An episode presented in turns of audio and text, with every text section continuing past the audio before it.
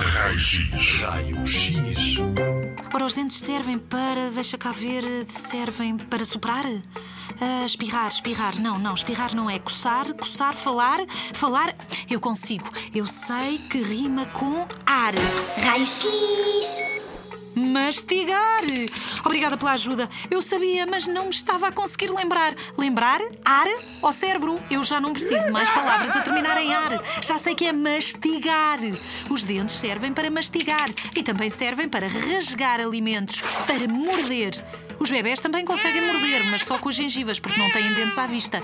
Os dentes só começam a nascer ao fim de alguns meses de vida. E aí começa a nascer a dentição de leite. Mas estes dentes não são feitos de leite, só se chamam assim. São 22 os primeiros dentes. E sabes uma coisa? E vão cair todos outra vez. Quando caírem, nascem novos. Nasce uma nova dentição. A dentição definitiva. 32 dentes. Nascem mais 10. De 22 passamos a ter 32 dentes e todos diferentes.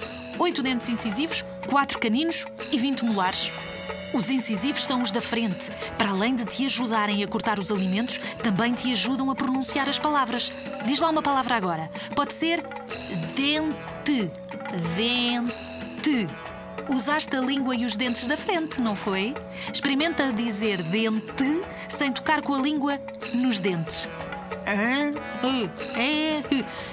Não é fácil, pois não? E os caninos? Os caninos são super fortes e servem para rasgar os alimentos.